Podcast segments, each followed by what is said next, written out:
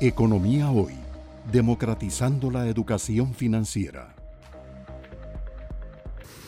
Ahora sí, en esta 69 dice, por un tema de justicia y testimonio, equilibrar las pensiones para acabar con pensiones de lujo que generan indignación en la mayoría de los ciudadanos. En este sentido, deben equipararse los regímenes de pensiones para evitar que esto siga acaeciendo en el futuro.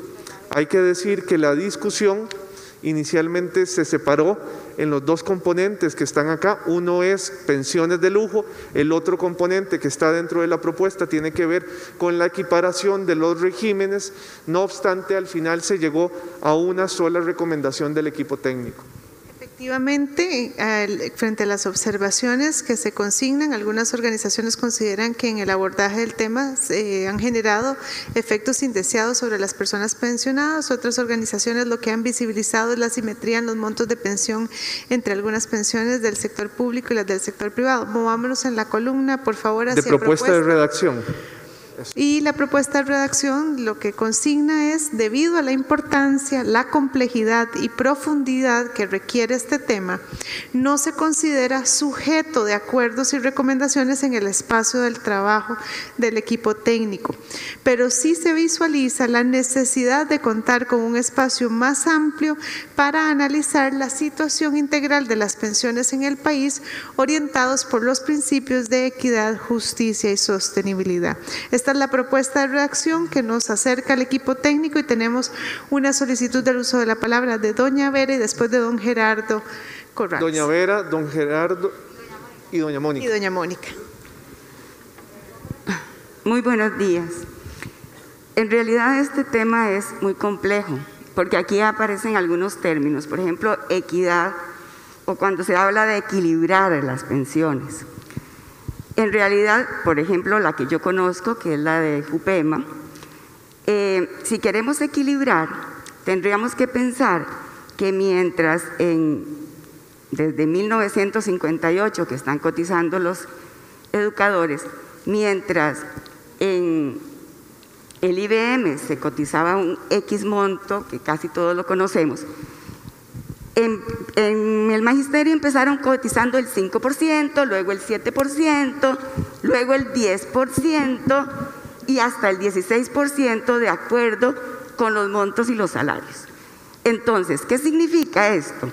Que equilibrar, tendríamos que pensar que si el fondo de pensiones del IBM paga el 3% y en el de pensiones del magisterio pagan el 12%, o sea, tendrían que tener pensiones para ser equilibradas cuatro veces mayor.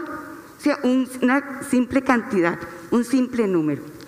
Si nosotros pensamos en que podemos poner a valor presente lo que estos educadores cotizaron años atrás, el monto que en estos momentos podrían mantener en sus cuentas sería realmente considerable. Es decir, el término equilibrar aquí es realmente complejo. No es tan fácil de ver, no es tan sencillo. Y la otra cosa que yo quería decir es que entonces este tema lo tendríamos que ver en deuda del gobierno. ¿Por qué en deuda? Bueno, porque es que en 1958 el gobierno tendría que crear un fondo, un fondo que contenía el dinero que aportaba el trabajador, que aportaba el empleador y que aportaba el Estado. Y ese fondo no se creó. El dinero se gastó en obra pública, en lo que fuera. O sea, el gobierno tiene una deuda que ahora está pagando. En 1995 hubo una problemática. Y entonces en 1995 se separan. Y hoy día hay dos fondos. El fondo de reparto, que es en donde estamos ahora enfrascados en los problemas de las pensiones, y el fondo, y un, fondo que está administrando Jupema, que para los temas de los empresarios sería interesante que investigaran cómo está ese fondo. Es un fondo sólido, ¿verdad? Es un fondo que no tiene problema. El problema es aquel que se crea en 1995, que es el de reparto. Resulta que ha habido en los últimos tiempos modificaciones, creo, poco serias. Y aquí se están afectando sectores importantes de la población. Uno, población adulta mayor, indefensa, mucha, porque se está metiendo en pensiones de lujo, algo que no está claro qué significa, ¿verdad? Porque yo pienso que una pensión de lujo es aquella que yo recibo si no coticé para ella. Claro, y eso se da, porque aquí hubo un juego político y entonces algunos recibieron una pensión que no les corresponde. Pero mucha de esta gente cotizó para este fondo. Eso por un lado. Por otro, Doña Vera, perdón. Un minuto, déjeme terminar. un minuto. Entonces, es una deuda que el gobierno tiene. Se afecta a una gran cantidad de mujeres que siguen siendo hoy cuidadoras de adultos más mayores y cuidadoras de niños, de nietos, porque eso ocurre en esta sociedad. Entonces, el tema de equilibrio tenemos que definirlo y el tema realmente de qué es una pensión de lujo también tenemos que definirlo. Y para los que tienen números, saquen a valor presente lo que esta gente cotizó. Muchas gracias, doña Vera, por su intervención. Comprendemos la preocupación que ha planteado por respeto a todos los compañeros y compañeras en la plena. Por supuesto, reiteramos el llamado a que podamos hacer un uso correcto del tiempo, cumpliendo los parámetros que hemos acordado, para que podamos sostener una discusión que nos permita tener salida con los temas. Por favor, don Gerardo. Este es un tema, en mi criterio, que tenemos que discutir, pero viendo el presupuesto del 2021, es un tema que está incluido en los gastos del gobierno. De los 20 mil millones de dólares presupuestados, las transferencias asumen ya el segundo rubro. 24.6% de todo el presupuesto nacional se va en transferencias, casi 4.800 millones de dólares. Y ahí 2 mil millones son para pensiones y pensiones de los 16 regímenes, pensiones de 60 mil personas. Muchas de ellas yo no tengo ningún problema, si cotizaron y corresponde el monto de la pensión, estoy de acuerdo, pero hay muchas que no. Y es ahí donde tenemos que dar la discusión. Si todos los costarricenses de a pie o del sector privado o demás cotizan con la caja y la caja tiene una pensión máxima de 1.600.000 pesos, no importa lo que usted cotice, ¿Por qué hay otros costarricenses privilegiados que tienen esquemas distintos y que no justifican con sus ahorros los montos de pensión? Y si bien es cierto, los diputados han trabajado en aportes solidarios, todavía hay de 10 millones de pensión inicial, todavía hay gente ganando 5 o 6 millones de colones por pensiones que no cotizaron. Entonces yo sugiero trasladar este tema al rubro de gastos porque es el segundo componente de gastos que tenemos que discutir. Muchas gracias, don Gerardo. Esta es una recomendación entonces de discutirla en la sesión de gastos. Recordemos que la observación que hace el equipo técnico es que en ese espacio, más bien se recomendaba abrir un espacio para poder profundizar sobre este tema. Doña Mónica, tiene usted la palabra y después don Gilberto.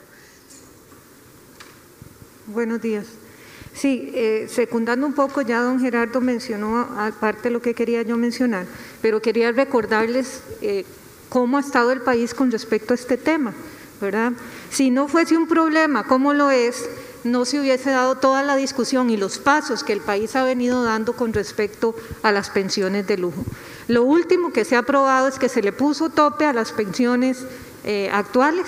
Eh, la sala rechazó que se pudiesen tocar las otras pensiones que quedaban fuera de esa reforma y lo que se sugiere es poner una tasa ¿verdad? Que pueda traer esa proporcionalidad y esa equidad que necesitamos en las pensiones de lujo. Entonces, no puede ser un tema que quede excluido efectivamente del tema del gasto público, porque está pesando todavía muchísimo en el presupuesto y es un tema que tenemos que traer a la mesa. Entonces, lo único que quería era acotar, estoy de acuerdo con eh, la señora que me antecedió, eso tiene que ser tomado en cuenta eh, la equidad y la proporcionalidad, pero sí hay espacio todavía para poder eh, poner una tasa a las pensiones que se salen del rango aceptable. Muchas gracias, doña Mónica. Esta observación que suma la propuesta de don Gerardo es muy importante por lo siguiente, si ese fuese el ánimo de la plenaria de dar una discusión más de fondo, creo que es importante observar que esta propuesta como tal llegó en el planteamiento de las propuestas de consenso. Entonces, si quisiéramos dar una discusión mucho más precisa sobre el tema de pensiones, sería importante que ojalá para efectos de esa discusión se pudiese acercar una propuesta con algún, digamos, planteamiento más específico, porque si lo vemos, lo que tenemos aquí es una propuesta que, digamos, todavía no nos da herramientas suficientes y creo que es en la línea de lo que plantea doña Vera también. Tendríamos que tener más precisión de cuál es la propuesta para que no demos una discusión inagotable sobre los regímenes de pensiones, ¿verdad? Sino que pudiéramos puntualizar. Referirla para la sesión de gasto, pero, ajá, y que se le pongan datos o que se haga una propuesta más concreta. Entonces yo lo que invitaría es a eso, si queremos dar esa discusión y se puede construir una propuesta en esa línea, pues todavía mejor para tener como más foco de cómo la vamos a atender. Esto ya sería un tema de una recomendación más metódica para poder llegarle bien al planteamiento y que no nos perdamos en un enunciado, ¿verdad? Porque si nos perdemos en el enunciado es muy complejo que podamos dar una discusión de fondo. Eh, esto por supuesto con todo respeto, eh, don Gilberto y después don Gilbert. Cuando hablamos, bueno, buenos días a todos y todas aquí presentes. Cuando hablamos de fondo de pensiones de Jupema, estoy de acuerdo en que hablemos de equidad social. Es importante que comprendamos que se cotiza más, que se le solicita más a los trabajadores y trabajadoras del sector del Magisterio Nacional, por lo cual no podemos hablar como dice el señor Corrales, de las mismas pensiones de la Caja Costarricense del Seguro Social. Cuando hablamos del Magisterio Nacional, también tenemos que hablar de equidad de género. El 80% del Magisterio Nacional son mujeres. Son mujeres que cotizan al régimen de capitalización colectiva un régimen que en este momento es un régimen bollante, porque el dinero que se tenía que haber guardado para el IBM también se ha utilizado en otras cosas y la caja costarricense, el Seguro Social, por eso ha sido saqueada. También tenemos que hablar que el perfil de beneficios que tiene el Magisterio Nacional es diferente porque la cuota es distinta. Y cuando hablamos de pensiones de lujo, tendríamos que hablar es quién las recibe. Y no necesariamente están en el Magisterio Nacional, están en otros grupos propiamente.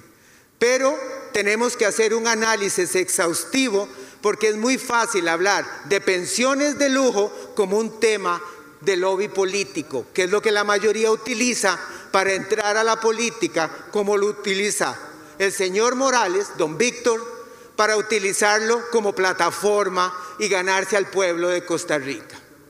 Es muy fácil hablar de pensiones de lujo cuando hablamos de que las pensiones en el IBM son miserables.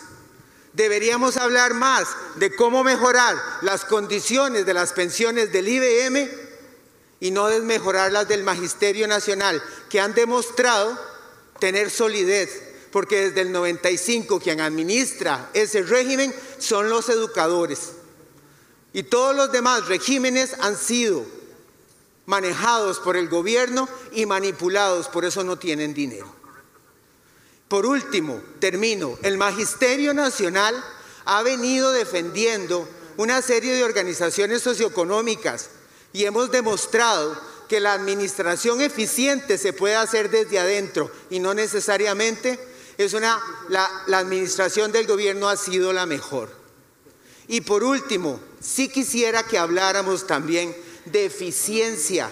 Y cuando se habla de eficiencia, tendríamos que hablar aquí que las pensiones del Magisterio Nacional también aportan a la deuda, porque mucho del dinero que se produce ahí va en bonos del Estado que el mismo gobierno utiliza para pagar sus deudas. Entonces, el Magisterio Nacional tiene y ha hecho siempre una labor social desde el trabajo de mantener sus pensiones en mejores condiciones y si se va a dar este, ese espacio de discusión, tendríamos que hacerlo desde el punto de vista social. Gracias, don Gilberto, por compartir sus eh, planteamientos con respecto a este tema. Sabemos que es un tema complejo, que precisamente fue lo que también se valoró en el equipo técnico en su momento. Don Gilbert, por favor, tiene usted la palabra. Gracias. Eh, saludos a todas y a todos. En realidad, los que hacen estas propuestas, primero que todo, dejemos la redacción que se propuso eh, ya en consenso la que debería de ser. Eso es lo que debemos de discutir ahorita. Porque si hablamos en específico de los regímenes de pensiones, ya hay los que muy abiertamente dicen conocer mucho de la economía, deben de tener claro que lo primero que causaría con, al régimen, cuando hablan de la caja, un perjuicio actuarial.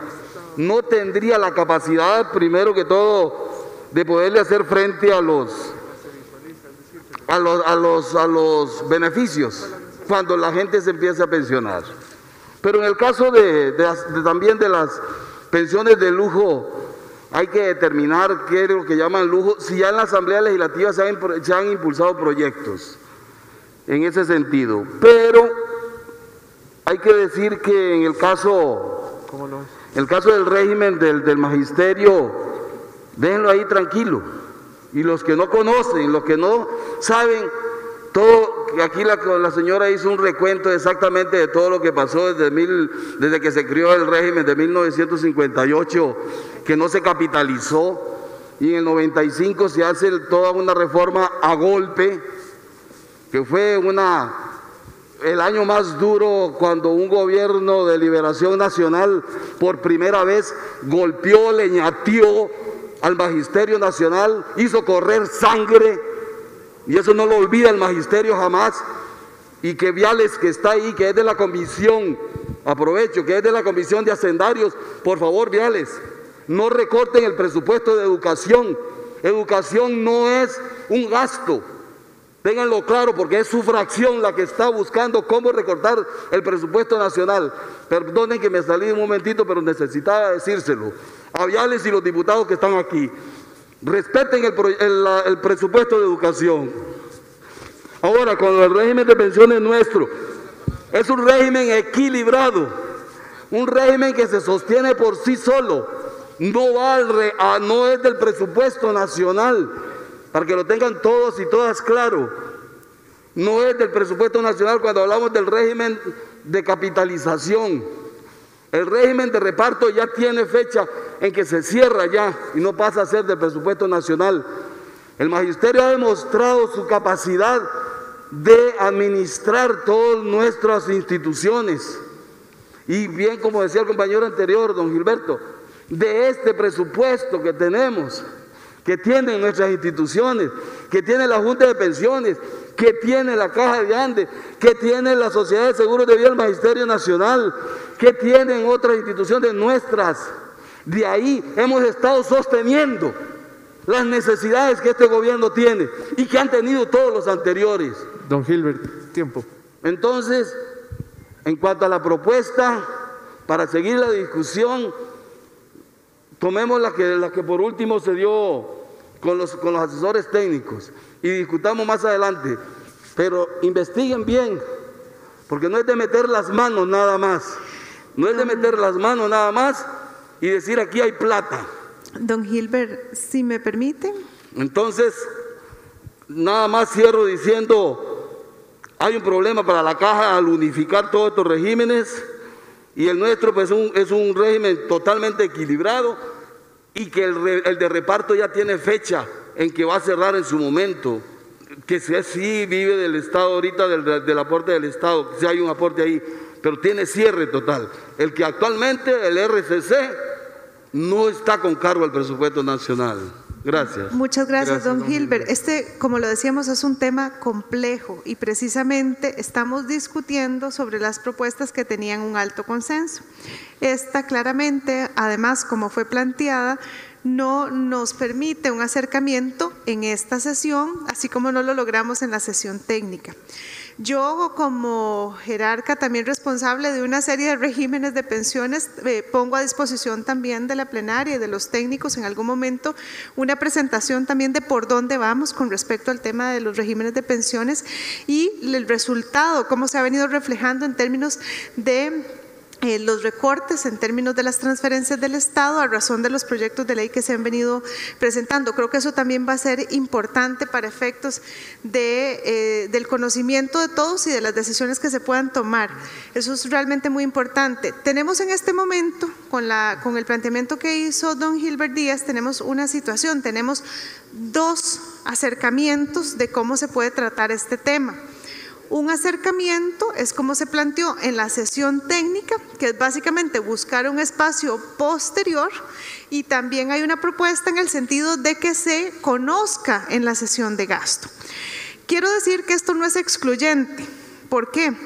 Porque puede ser que siempre se haga el abordaje más adelante de una, desde una perspectiva más integral, pero eso no quita posibilidad de que en la sesión de gasto cualquiera de los participantes pueda presentar una propuesta que igual tenga que verse sobre este tema, para, para ser transparente de que eso es posible. Sin embargo, este, insisto, este es un tema complejo que no es para la sesión, por lo que estamos viendo, de consensos. A razón de la... Em, de la referencia que hizo don Gilbert concretamente al diputado Viales, el diputado me ha pedido que le facilite también el uso de la palabra. Entonces ya sabemos que la idea no es entrar en un debate, pero por supuesto el diputado que nos visita y que nos acompaña hoy quiere hacer una, una breve devolución con respecto a la invitación y después tengo a don Gilbert eh, y a don Jorge y a don Hernán. Primero don Hernán y después don Jorge. Señor diputado, bienvenido. adelante. Muchísimas gracias, muy buenos días a todas y todos. Un gusto poder estar acá y sumarme a este esfuerzo. Vengo con el mejor eh, espíritu de poder aportar, de poder entrarle a los temas complejos que tiene el país, no solamente iniciativas administrativas, sino temas de fondo, complejas. Creo que afuera hay una gran expectativa de lo que pueda suceder acá, de lo que podamos hacer quienes tenemos transitoriamente la posibilidad de tomar decisiones. Eh, no tengo la intención de entrar en un diálogo ni en una discusión, me parece que existen los espacios en la Asamblea Legislativa para hacerlo. Eh, don Gilbert hace una manifestación, yo quiero decir de que en ningún momento esta fracción ha intentado recortar el presupuesto al MEP máxime, digamos en la situación en la que nos encontramos. Si pueden revisar las mociones, son únicamente en partidas superfluas que podríamos entender que es lo mínimo que se puede atender cuando un presupuesto tiene el 55% de deuda. Mantener eso en un papel para poder quedar bien y nada más dejarlo en un papel no quiere decir que se va a transferir, porque este país, como ustedes lo saben, tiene que ir a buscar ese dinero a tasas de interés altísimas, endeudándonos todos y sin poder hacer una posición en el tema del gasto, que creo que también es prudente. Entendí que van a tener una sesión únicamente con el tema del gasto, creo que esto es medular Creo que esto es esencial y más bien, don Gilbert, estamos nosotros, esta fracción, ayudando para que buena parte del sector del MEP pueda tener aguinaldo en las próximas semanas, porque en el presupuesto ordinario vigente no se presupuestó presupuesto de aguinaldo para una parte de los educadores y está en el tercer presupuesto extraordinario que nosotros estamos intentando incluir. Toda la disposición de colaborar con todos los sectores, así eh, lo hemos manifestado y en lo que podamos ayudar con mucho gusto. Muchas, gracias. Gracias, señor diputado. Bienvenido, por supuesto. Agradecemos también su participación. Señor alcalde, usted nos ha pedido la palabra, por favor. Sí, sí. Yo creo que los compañeros del magisterio pueden estar muy tranquilos, porque si algo ha demostrado el régimen de pensiones del magisterio es tener liquidez y sostenibilidad. No así los otros regímenes como el de invalidez, vejez y muerte que administra la misma caja.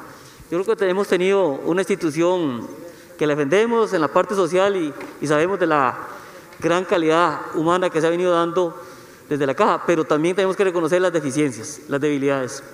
Entonces, si bien es cierto, vamos a ver en gasto, pero el tema aquí es más allá. Yo hablaba con el señor ministro y me decía que teníamos más de 11 leyes, más de muchos años de hacer ejercicio, la regla fiscal estableció topes, pero sí se necesita hacer un análisis integral de cada uno de los regímenes para determinar la sostenibilidad que tiene cada uno de estos y tomar las medidas y acciones correctivas para que estos regímenes no lleven a la quiebra al Estado.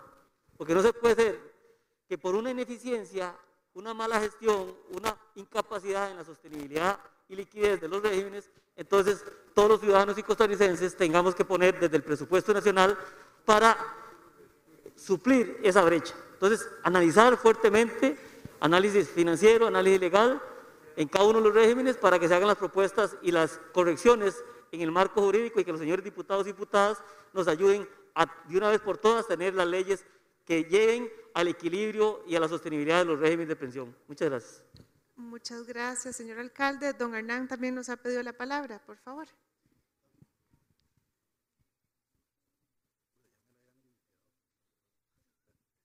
Muchas gracias y, buenos días también.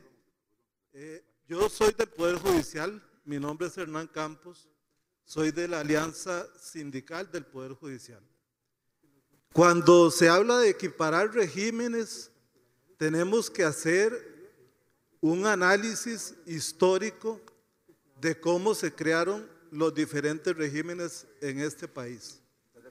En el Poder Judicial, el régimen data del año 1938. No ha sido fácil, eh, ha sido objeto de diferentes reformas. La más reciente puso a los trabajadores y trabajadoras del Poder Judicial en condiciones menos favorables que el propio régimen de invalidez, vejez y muerte que administra la Caja del Seguro Social. En el Poder Judicial ahora la persona se jubila hasta que llega a 65 años. La persona se jubila siempre y cuando haya laborado 35 años. Y los últimos 20 tienen que ser en el Poder Judicial.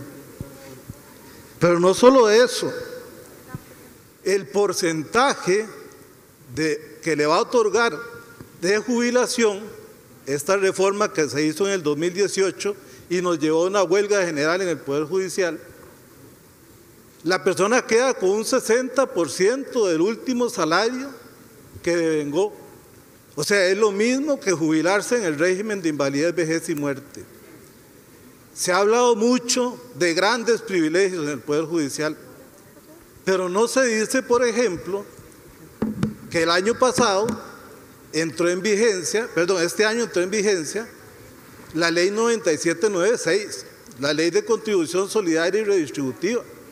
Hoy en día una jubilación de 8 o 9 millones de colones queda en 4 millones de colones, porque la sala constitucional estableció que se puede rebajar hasta un 55% del monto bruto de la jubilación. Y eso es así. Y es importante aprovechar este tipo de foros para que las personas conozcan esta información y dejen de estar hablando de equiparar, porque ojalá pudiéramos equiparar. Entonces los trabajadores y trabajadoras del Poder Judicial podrían jubilarse igual que en el régimen de invalidez, vejez y muerte. Con 60 años y 11 meses los hombres y con 59 años y 11 meses las mujeres. Ojalá lográramos equipararlo y así se lo digo a los señores aquí que están, los diputados porque en realidad a la gente de trabajadora del Poder Judicial está haciendo un gran sacrificio. El aporte es mucho mayor que el que se hace en el régimen de invalidez, vejez y muerte. Nosotros cotizamos un 13% para el régimen y seguimos cotizando aún ya jubilados, cosa que no ocurre con el caso del régimen de invalidez, vejez y muerte. Entonces es un tema que hay que de verdad meterle mucho pensamiento y tomar las decisiones más acertadas que se puedan, ¿verdad? Muchas gracias. Gracias, don Hernán. Antes de darle la palabra a don Jorge, yo quiero traer su atención a que en este momento hay dos propuestas que no son excluyentes entre sí. Y quiero recordarlo. La propuesta inicial del equipo técnico dice que el análisis integral de pensiones en el país, por su complejidad, profundidad, es conveniente llevarlo a un espacio distinto al de esta mesa o este diálogo multisectorial. Y hay otra que dice específicamente que el tema de pensiones con cargo al presupuesto nacional, que es un, un apéndice más detallado, se lleve a la discusión de gasto público, pero sobre la base de un estado de situación que tenga, que traiga a la mesa los datos y la evidencia para discutirlo. Entonces, esas dos están puestas sobre la mesa, insisto, no son excluyentes, podrían incluso, si ustedes estuvieran de acuerdo, conjuntarse las dos a efectos de que podamos seguir avanzando en la discusión. Don Jorge Coronado. Gracias, ministro. Nosotros quisiéramos recuperar el consenso que se tuvo en los equipos técnicos, porque efectivamente ahí eh, empezamos a ver que esta es una discusión compleja y escabrosa, porque también está muy llena de, como dicen, mitos urbanos, ¿verdad? Se dice que todo es de lujo, que esto es un despilfarro, que estas son gollerías. Y bueno, en esos términos es muy difícil abordar una, un debate que nos lleve a acercamientos. El acuerdo fue plantear que se abordara en un espacio distinto, en un espacio multisectorial, donde podamos ver toda la complejidad de lo que son los regímenes de pensiones existentes, de las pensiones complementarias, cómo fortalecemos el IBM. El IBM, en este momento la caja, tiene una mesa propia donde están discutiendo algunas propuestas. Así que no querramos revolver todo y dejemos que esta sea un debate efectivamente reglado con claridad de objetivos en otro espacio. Porque si no, aquí nos podemos llevar de hasta el 21 y no vamos necesariamente a avanzar en puntos concretos, incluso cuando carecemos acá hasta de información concreta y, verificable. Sobre esta segunda parte de la moción, la verdad es que eh, la vemos con reserva, ¿verdad? Este, habría que normarla para que la sesión de gasto público no sea una sesión para que concentre el tema de, pensiones. Podemos tener acceso a información. Ayer tuvimos un ejercicio, el viceministro de Ingresos llegó y presentó datos actualizados sobre el tema de deuda pública. Eso nos ayudó a tener algunos acercamientos, pero si esa segunda parte, termino, si esa segunda parte va simplemente orientado a eso, que no sea para abrir un debate general que nos empantane en términos de los otros temas más urgentes que tenemos. Muchas gracias, Jorge. Para ir cerrando el tema, vamos a tener un bloque siguiente de intervenciones. Emma, por acá, Víctor, José y, don Carlos. Eh, buenos días. Me parece que si se va a hablar de las pensiones y de equilibrar, de equidad, de igualdad, de que revisemos, entonces revisemos también cómo le vamos a dar pensiones a las mujeres amas de casa. ¿Por qué? porque ya el Banco Central dijo en su cuenta satélite que ese trabajo doméstico no remunerado representa el 25,3% del PIB, ¿verdad? O sea, imagínense si traducimos eso en dinero, lo que significa que para cuando tengamos esa discusión, veamos a ver cómo todos los regímenes de pensiones van a aportar para esas mujeres que son amas de casa que aportan el 25,3% del PIB dentro del trabajo doméstico no remunerado. Gracias. Muchas gracias, Emma. Víctor. No, muy rápidamente. Yo quiero decir que estoy totalmente de acuerdo con don, con don Jorge Coronado, totalmente de acuerdo. O sea, el tema de las pensiones es muy importante, pero es un tema muy, muy complejo. Y si nos metemos a abordar el tema de las pensiones, que repito, es un tema muy importante, pero se nos va a llevar de aquí hasta el 21 de noviembre. Muchas gracias. Le pido por favor a la Asamblea, le pido por favor a todos que si por favor podemos apoyar este, a, don Jorge, me parece que describió muy bien en los términos en que deberíamos referirnos a este tema de las pensiones, porque tiene que ser en me parece que hasta un foro aparte porque es muy, muy complejo, nuevamente muy importante, pero si nos metemos en el tema de las pensiones nos va a dar aquí hasta el 21 de noviembre. Gracias. Don José.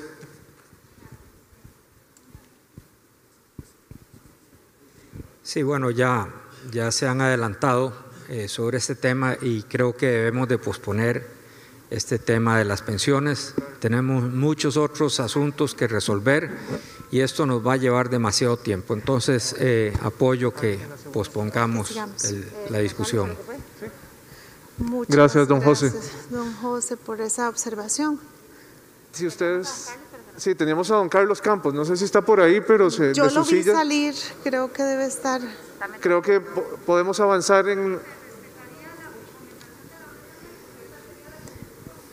Vamos a ver, no son incompatibles en el sentido de que la propuesta de la mesa técnica es que se haga un espacio posterior, pero eso no quita lo que yo les mencionaba previamente, que para la sesión de gasto cualquiera de los miembros puede presentar una propuesta más concreta y podemos dar la discusión con respecto al tema de pensiones. Eso, eso sí, ¿verdad? Logro explicarme de que esa posibilidad siempre está abierta y eso nos permitiría recuperar la discusión con temas más precisos, ¿verdad? Y más específicos. Don Carlos ya llegó y había pedido la palabra, don Carlos. Don Carlos no se le escucha. Ahora sí. No, no, simplemente que de parte nuestra, yo creo que de verdad para avanzar, paremos aquí, no sigamos con este tema, no es un tema de acuerdo lo vemos en otro espacio y vamos a ver cómo avanzamos con otros temas que son importantes también, pero que, como todos lo han dicho, que generemos el espacio adecuado para poder conversar sobre esto, porque es un tema sumamente complejo. Simplemente eso, gracias. Muchas gracias, don Carlos. Creo que, bueno, aquí estaríamos logrando expresar la redacción en las dos líneas, la opción de hacer una discusión más profunda, de fondo, posteriormente, pero también la opción de que cualquiera de los miembros pueda acercar una propuesta para la sesión de gasto este, y que podamos sostener una discusión posteriormente técnica y de fondo. Pero, por supuesto, entendemos otra vez que esta es una sesión para ver temas de consenso y esta claramente no va a ser el espacio para agotar esta discusión y por eh, respeto a todas y todas y el espíritu que nos que prevalece de lograr acuerdos, seguiríamos adelante comprendiendo que aquí nos quedan las dos alternativas y que esto nos permitirá posteriormente atender el tema si fuera el, ánimo de las partes. Don Jorge Coronado. Don Jorge.